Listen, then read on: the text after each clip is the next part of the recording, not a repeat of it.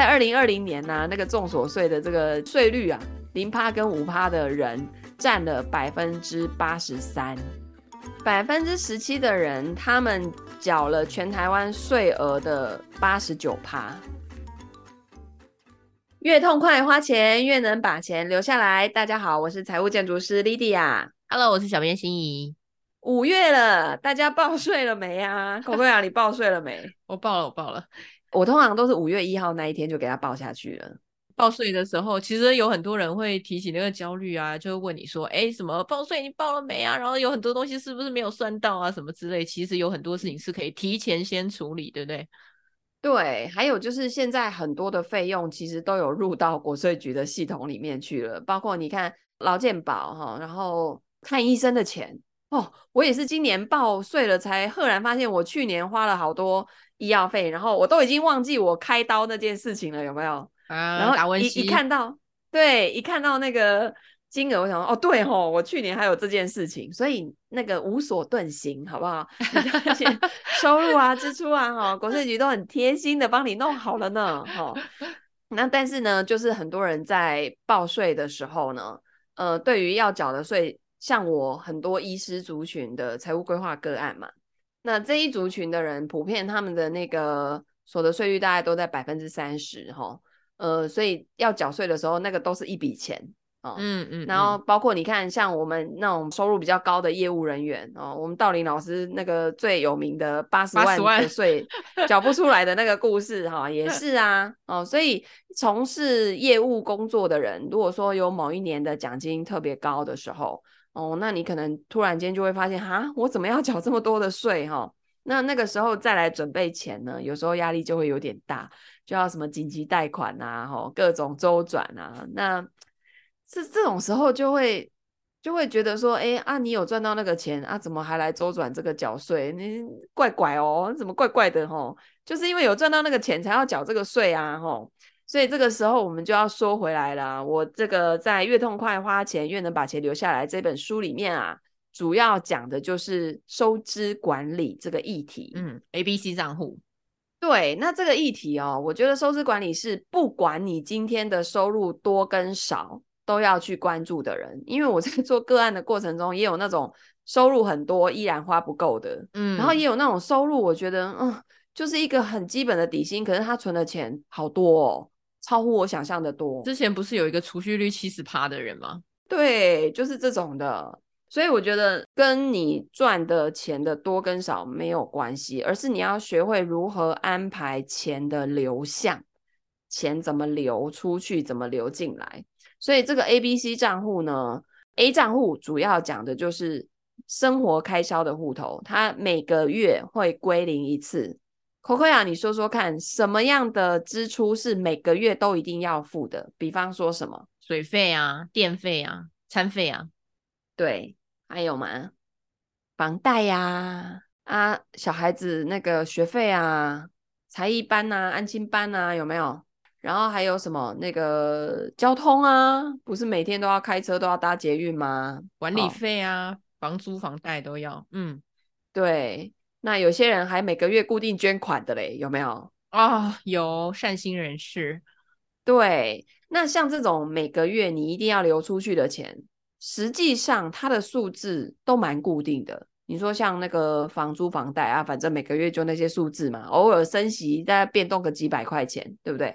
哦，然后那个捐款也是固定的数字，但是比较会有变动的，就是在这种吃喝玩乐，嗯，哦，那原则上就是把你每个月一定要花出去的钱，整个加总起来，它就是一个金额。好，那大家可以先把 A、B、C 账户想成 A、B、C 三个水桶，啊、哦，那 A 水桶呢，它就是每个月会里面的水会倒光一次。那我们现在来讲讲 B 水桶啊，这个 B 水桶呢，就是。必要的年度性的这个开销的户头，什么东西是一年要支付一次的费用？很多啊，那个周年庆，百货周年庆的时候，十月都要破洞一次。哦，你说的是那个买衣服、买包、买鞋 这样子？对对对对对对对，嗯，年度的费用好。对，因为现在的人其实你说要每天去逛街也很少啦，然后每个月要买那些东西，嗯，大家的时间不太有空。会，我现在遇到比较多的是集中半年买一次的这种情况。所以这个 B 水桶里面呢，就会有一笔这个今年哈预计会花出去的，假设是二十万的这个置装费，嗯，还有什么保险费啊，嗯，对啊，嗯，税税对，没错，就是税。你已经忘了这件事情了，是不是？就很不想缴，是不是？我我已经报完了，我要退税。哦，退还给我。嗯，对对，退税不代表你没缴税哦。我先给他了，哦，他是还给我钱而已。对，像现在很多公司啊，他在发给员工月薪的同时，会从里面扣掉百分之五，先帮你预留预缴税。譬如说，你每个月被扣了一千块，好了，我随便讲，是那百分之五，那一年下来，你是不是被扣走了一万二？对。结果算一算呢，你今年真正要缴的税只有八千块，那这样政府就还会再还你四千块。对，哎，但是如果算一算呢，结果你要缴的税是一万五千块，哦，那你就还要再补个三千块的税。嗯嗯嗯嗯嗯。可是以前很多人会以为自己就缴三千块的税哦，因为已经被扣掉了嘛。对，所以要看清楚你的税单，你真正实际真正缴出去的税加总起来是一万五。这个才是你真正缴的税，这个就会在我们填那个年度收入支出的时候很有关系。嗯嗯嗯。然后很多人其实是缴了八千块的税，他自以为他退税四千，你知道吗？他还给我写四千块收入嘞。对，所以一定要搞清楚你真真正正交出去的税是多少，不要被这个退税啊、补税啊给搞混了，好不好？嗯，对对对。但是缴出去的要讨回来的感觉就会比较好啦，对不对？像我五月一号就是马上去报税的时候，我都有一种我是向国税局讨债的女人呢的感觉，就 心情上来说就会比较。那个愉悦一点啦，就不会觉得报税对我来说是一个很焦虑的事情。所以提前扣税，或者说提前把这一笔钱留下来，对我来说就是压力比较小。然后也觉得，如果可以在我们平常收支管理的时候可以做到这一点，就蛮好的。对，B 账户就是为了这件事情而存在的，好吗？比方说，我们呃在收入没有太大的变动的情况下，你都知道说我每年要交出去的税，假设就是两万块。那这个两万块，我就可以分十二个月，每个月提拨给他。那反正这样子，到了明年五月要交税的时候，我这两万块已经有了。那我要去交钱的时候也比较舒服一点，不会觉得很有剥夺感的那种感觉。嗯、呃，但是这个是收入稳定的时候啊。那如果我收入不稳定嘞？比方说像一些做网拍的卖家，他可能业绩有那种大小月，有没有？嗯，哦，然后或是说像我们这种做。个案咨询的哦，有一阵子就哎，大家都很很 OK，都没有人来咨询啊。有一阵子就一群乖乖这样子来 哦，嗯，就他他不是那种会有稳定收入的概念的那种感觉，也是一样会有大小月哈。像七八月我们的咨询量就会很少，因为所有的家长都带孩子出去玩，七八月太忙了，真恐怖。所以那个时候哈，我比较。建议大家收入进来，假设是一百块，预留五块钱的税。你先把五块钱丢去，反正你进来多少，你就提拨五块钱去 B 账户。呃，因为我们看了一个统计数据，也蛮有趣的哈。在二零二零年呢、啊，那个重所税的这个税率啊，零趴跟五趴的人占了百分之八十三，那不就是剩下百分之十七的人在缴税吗？哎，对，是的，好吧，那你告诉我百分之十七的人缴多少？百分之十七的人，他们缴了全台湾税额的八十九趴，就是二八法则嘛，两真的两成的人在缴八成的税，对，就是百分之不到哦，台湾不到二十哦，在负责那个百分之哇。这个已经快要到九十趴的税了哈，嗯，所以我们还是要感谢这些 对税那个税有贡献的族群们，缴五趴以上的人，谢谢你。对对对对对，那呃，反正如果说大部分的比例落在这个区间，我们先提拨个百分之五啊。但是如果你很清楚自己的税率，比方说你每每年确定就是百分之十二跑不掉的，那就要麻烦你拿到一百块，先预留十二块下来。嗯嗯嗯嗯嗯，你要想嘛，反正就是收进来的钱有一部分是交给政府去做一些社会福利啊，然后这个基础建设啊，各种啊，哈，你也不要觉得好像有被剥夺的感觉。哎，这个就要讲到金钱能量了哦，就是钱有分快乐的钱跟不快乐的钱。你进来之后呢，你如果带着那种开心喜悦，哇，我我分一部分给政府，然后政府去帮我把这个台湾整个环境弄得更好啊，然后各种方方面面弄得更舒服啊，诶，其实这样子我也觉得很棒啊，对不对？哦，一百块留五块钱，其实好像也不多啦，所以每个月在规划 B 账户的时候，感觉压力也不会那么大。对，这个是针对收入会有剧烈变动的人。哦，那原则上我们那个我自己做的个案，百分之大概七八十都是属于那种收入会在一定的区间，上班族一定是很固定嘛，哈。但是大家这几年的奖金波动幅度会比较大，嗯，对，那那个其实都是可预估的啦。哦，你跟去年做一下比较，然后今年再加加减减，其实大概就都在那个范围，不太会有那种。突然间我收入破千万这样，然后自己不知如何是好，那个麻烦来找精灵老师好不好？就是这种可能性很低啦哈。啊，如果真的是这样子，给他缴四十趴的税也 OK 啊，对不对？我缴得起嘛，对不对？我开心啊。所以财务建筑师也可以帮忙做，就是合法跟合理的减税，或者是说节税这个服务，对不对？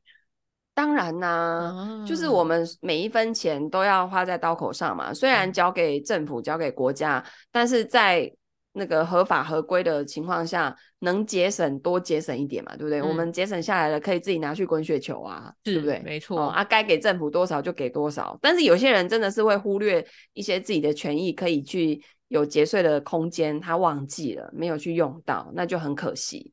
对、嗯，所以大家如果有节税需求的话，也可以找就是财务建筑师帮你做规划跟处理，对吗？对，整体的规划哈。所以这个 B 账户它除了呃这个保险费啦，啊、哦，其实大家在缴保费的时候也很痛苦，你知道吗？保费超痛苦，一开始生小孩之后保险之后，那个保险费都会在突如其来在一年之间来突袭我，就是今年突然又要缴多缴四万块，就觉得很痛苦。对对，然后很奇怪哈，去旅游日本玩一趟四万都觉得还好，这样有没有？没有没有，用钱买快乐，一点也不痛苦。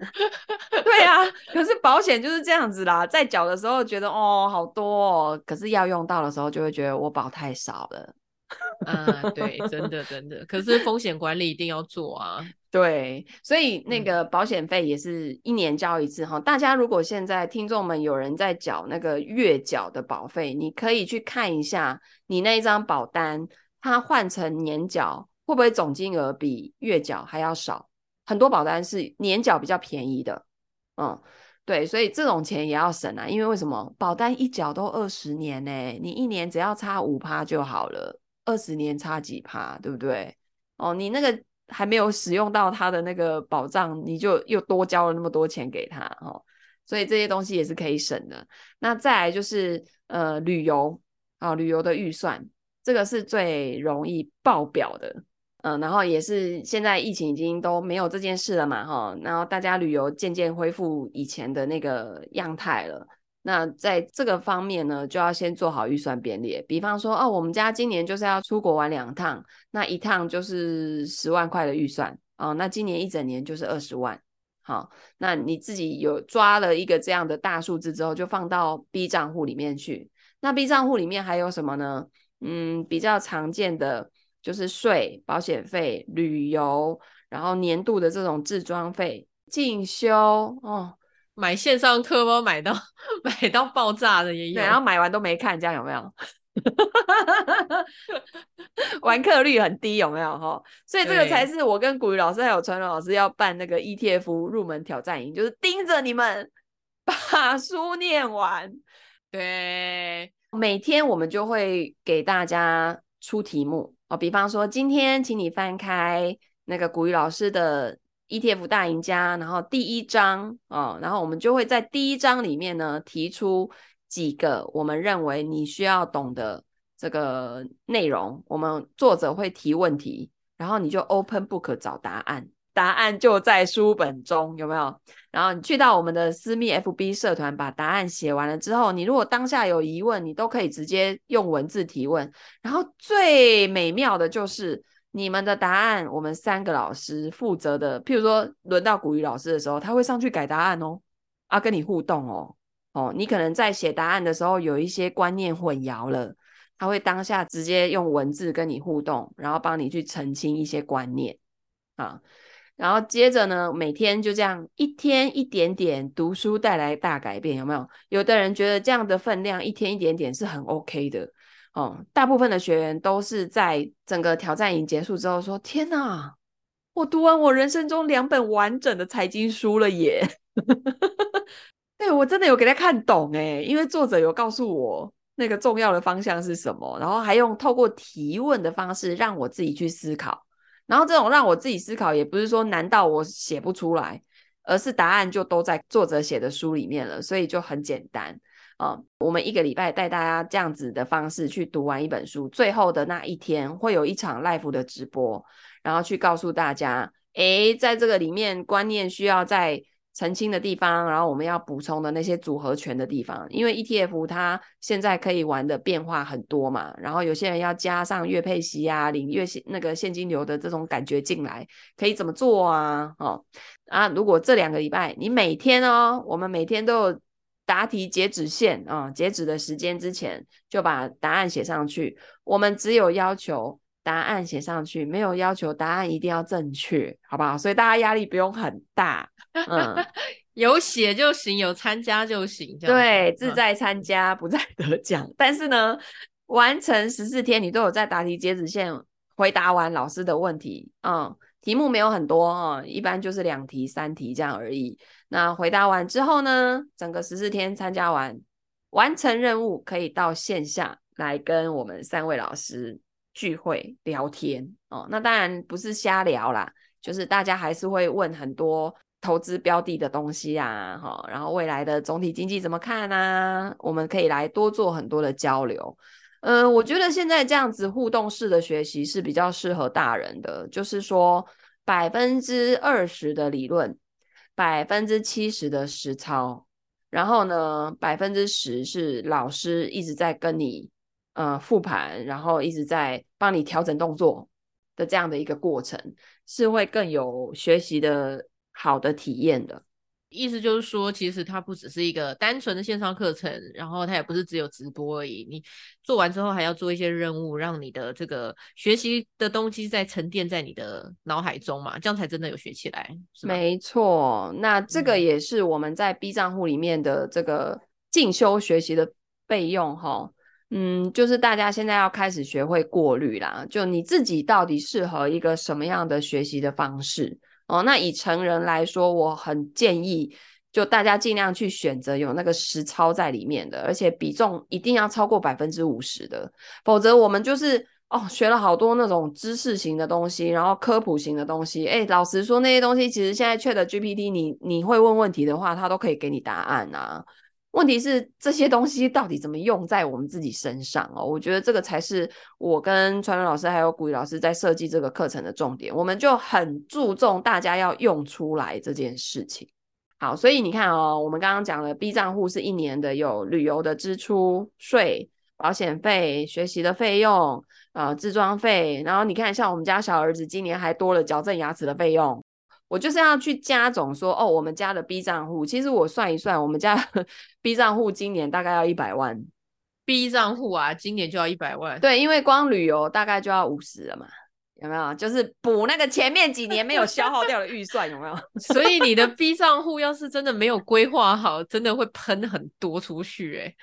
肯定会爆冲的啊，嗯、对不对？对，没错。那这个 B 账户怎么准备呢？哦，原则上，如果是正常的上班族，呃，假设我刚刚说我们家一年一百万好了，那给他除以十二，每个月就大概你要丢八万多，将近呃九万块进去好了。哦，那可是有些人他可能呃领月薪不固定哦，如果是月薪有超过这个钱的，你就可以放进去。哦，那。B 的这个水桶的画面就会是长什么样呢？诶，你这个月倒给他九万块的水，下个月又倒给他九万块的水，诶，就在下个月的时候缴了一个保险六万块流出去了，哦，然后呢，在在后面你又补九万，它的画面就是水一直在倒进来的同时，也会一直出去。然后呢，最后桶子里面是空的。一年后总进来的水是一百，跟总出去的水是一百，那这样就 OK。嗯，懂。嗯，所以在这个 B 账户的这个累积的过程当中，就是其实规划提前把预算编列出来是很重要的一件事。对，所以甚至你那些大项目的支出，比方说保费，呃，固定每年几月份的时候要缴，你都要预先知道。像我们家就是集中在七月，就每个家庭都不一样嘛。哦，那旅游的话，无非就是那几个月份嘛，啊，缴税就五月嘛，对不对？就是先编列规划了之后，也减低你的焦虑啦，嗯、才不会突然来一笔款项，然后被突击的感觉就会降低很多。对，其实我以前在还没有开始做收支管理的时候啊，我甚至在香港那时候收入很高的时候，我很常被惊吓，哎，就是信用卡来的时候不太敢打开，账单来的时候不太敢打开。对，然后就是打开就嗯，这真的都是我花的吗？我怎么没感觉？我是被盗刷吧？对，就是有这种感觉，就要避免这种感觉。其实 B 账户的处理是很重要的。真的会有那种突如其来的花费，是我想说完蛋了，这个钱我要去哪里生出来？就很常有这种情况，然后我就会弄得好焦虑哦。但是自从做了 ABC 之后啊，反正每年固定也就花那些钱，全部都在你的掌控之中哦。那了不起就是旅游，譬如说本来编五十万，然后突然间多报出来五五万块，那这个就你自己要检讨嘛，对不对？嗯，但是以前是那种你报出来，你也不知道你报出来了。你都超支了，你还不知道的，就是要到最后开信用卡账单的时候突然发现。好，那你看哈、哦，如果说刚刚我一开始讲的那个 A 水桶啊，它是每个月一定要有的开销。假设我们家四万块好了，好，然后 B 呢，刚刚说我们家一个月要九万，对不对？那这样是不是一个月就要去掉十三万了？哦，那假设我们家的收入一个月进来十五万，我是不是先分给 A 水桶倒给他四万块的水？然后倒给 B 水桶九万块的水，那剩下的两万块就会去到 C 账户。C 账户是唯一一个跟我们未来有关系的账户，因为 A 它一个月就没有水啦，B 一年后也没有水啦，但是 C 里面的那个水呢，会陪着我们直到永远，只要我们有好好的打理它。那剩下的这个两万块，每个月我可能可以安排去做一下定期定额啊。嗯，然后买个什么储蓄险啊，反正就是把钱安排去一些金融商品。那但是呢，要怎么安排啊？这个又有技术含量啦，对不对？啊，对。嗯，所以大家还是要来 ETF 入门挑战营，学习一下工具的运用哈。那当然我，我一直说前置作业做得好，投资没烦恼。我在讲的前置作业其实就是这个 ABC 账户，因为为什么呢？我们如果 A 跟 B 一直搞不定，一直花超过，会去哪里搬钱？C 呀、就是存下来的未来钱就被你花掉了，你就没有未来了。对，你就一直啊啊啊，卡费又不够缴了，去 C 挪一点出来。然后你的 C 可能刚好正在放那个什么零零九零零啊，零零八七八哈。然后呢，这个它都还没配到席，然后你就又要卖出来，对，又要缴钱。那你的那个 C。的那颗雪球就永远出不来啊！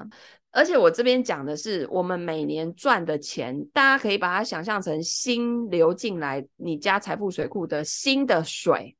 你新的水呢，给 A 跟 B 花完了之后，你剩下的那个 C，你看哦，比方说我刚刚不是说一个月要存两万吗？言下之意，一年后我的 C 应该要出现多少钱？二十四万啊！所以我只要抓到一个重点。我今年的收入扣掉所有的支出，反正一年后我剩二十四万，那我就功德圆满了，代表我都没有花超过，而且这是新的钱。如果我花超过了，我不但把 C 账户的钱一直挪用、挪用、挪用，一年后不但没有那个二十四万，我还花不够，再去财富水库里面拿旧的水出来花，你的财富水库的水位就开始下降了，知道吗？就本末倒置啦。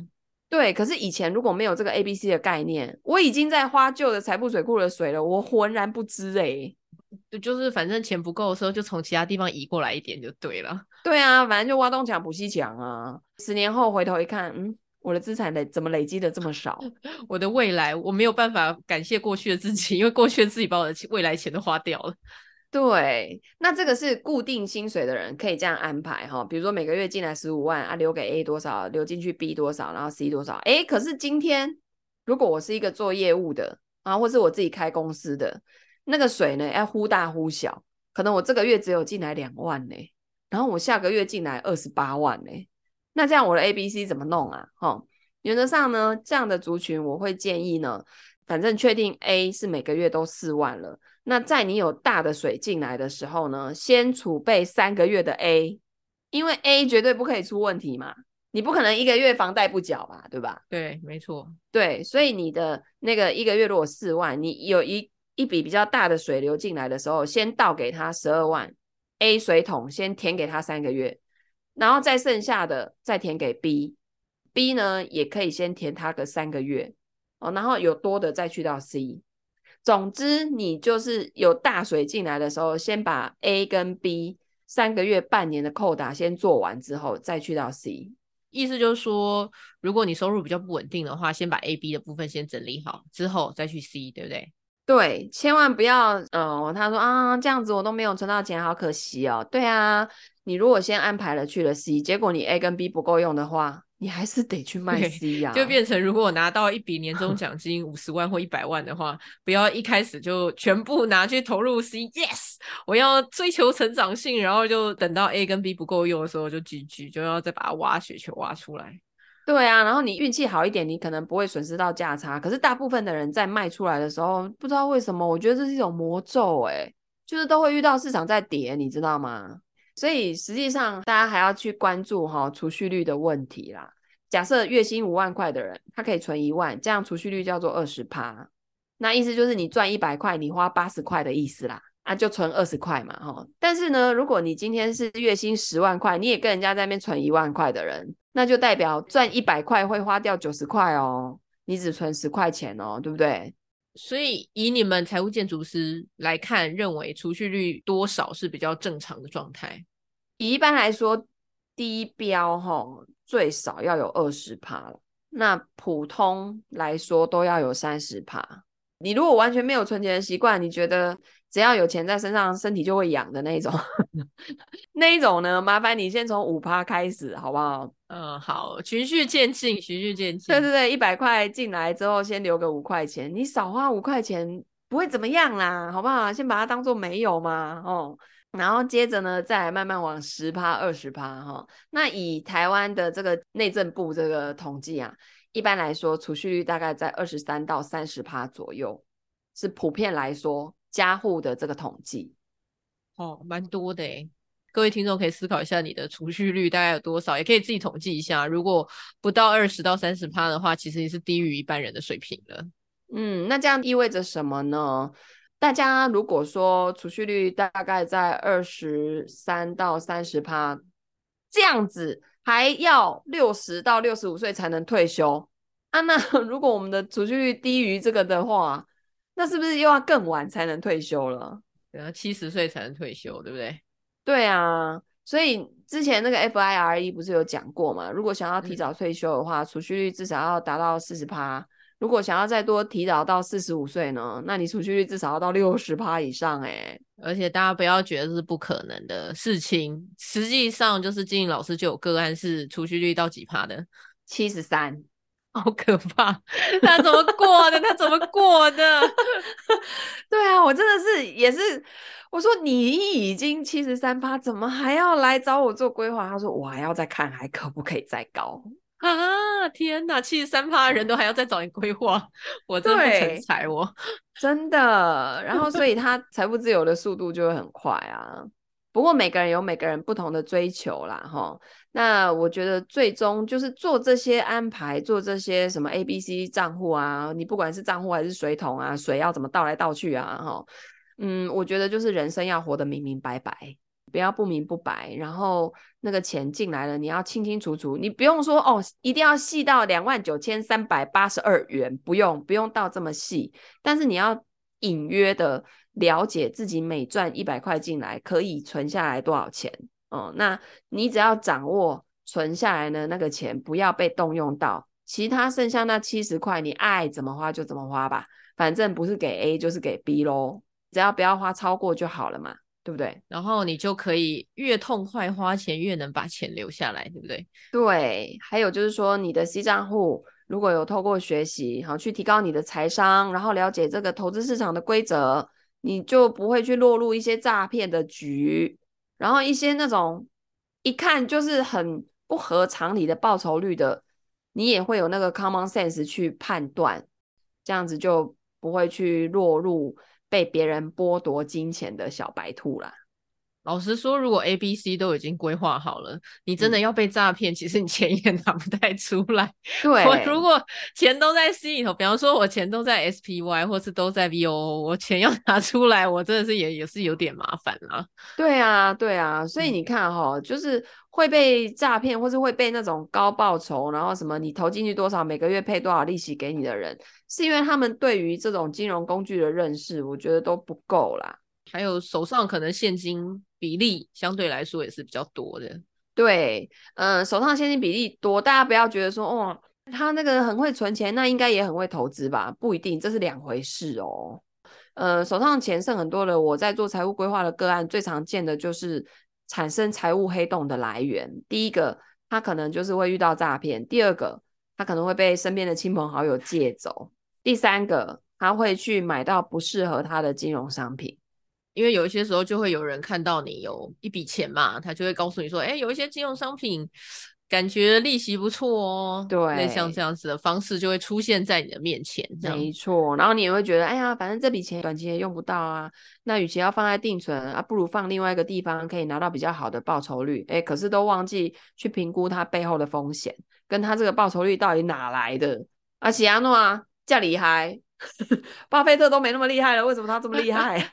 就是再再讲一次，跟我们上集讲的事情一样，就是高息不等于高报酬，大家一定要注意这件事情。没错，是的，大家呢还是可以去看一看我的那一本书哦，越痛快花钱越能把钱留下来，里面有大量财务规划的案例的故事哦，以及呢他们做了财务规划之前跟之后那个差别改变在哪里啊？哦想要出这本书呢，无非就是希望把一些比较系统性而且简单好执行的做法去给到大家。在这里面呢，我从头到尾没有讲到记账这两个字哦。有没有发现？如果你已经都设定好预算编列都做好了，原则上不太需要记账了啦。哦，因为你你说吃正常的三餐吃，一个家庭每个月大概就那些钱。就是在那个范围，像我们家就是大概一万五到一万八之间。那你说旅游，呃，旅游假设五十万，好，我我给我们家今年编的预算五十万，那我只要有花到旅游相关的费用，我就从五十万开始倒扣啊。那去了一趟日本，假设花了十万，我就知道说，哦，今年剩下四十万可以花在旅游上面。那这样还有需要记账吗？不需要哎、其实花完就没啦，你就知道该绑手了。对，然后我只要去盯好 C 账户的那个钱没有被动用到，我投资的那包钱不要去动用到它，那不就 OK 了吗？所以记账这个东西呢，它是给那种从头到尾对自己的这些支出完全没有概念的人，我们会鼓励他去记三个月的流水账，但是不是说流水账记完就没事，你要去分析里面花钱的脉络。然后从这里面呢，去找到自己的预算编列，因为我的预算编列不一定等于你的啊，对不对？哦，搞不好 Coco 呀，今年的旅旅游预算是一百万，对不对？就是对自己的收入支出要有一个觉知啦，尤其是支出的时候，有的时候真的做那个三个月流水账之后，就会发现，哎，我吃东西也花太多钱了吧，或者是啊，我在网拍也花太多钱了吧，就是这种感觉一出现的时候。你在抑制消费，或者是说要呃降低欲望的时候，就比较知道朝哪个方向前进了。没错，而且很多的钱你会赫然发现，啊，哇，还不少哎，我怎么花在这上面花这么多？这样，而且一点感觉都没有，真的，怎么都没有嗨到啊，就花那么多钱了。对，所以最后呢，就鼓励听众朋友们，好，提起觉知，赶快呢去了解自己的收入支出，才不会在报税啊，或是要缴这个保险费的时候啊，觉得很困扰。OK。好的，如果你喜欢我们这一集的分享，欢迎按赞、留言、转发给你身边还搞不太清楚自己支出的朋友们哦，然后让他们呢把自己花钱的脉络去找出来，然后对于未来这些缴税啊、缴保险费压力不要这么大，希望能够对大家有帮助。那我们就下次见啦，拜拜，拜拜。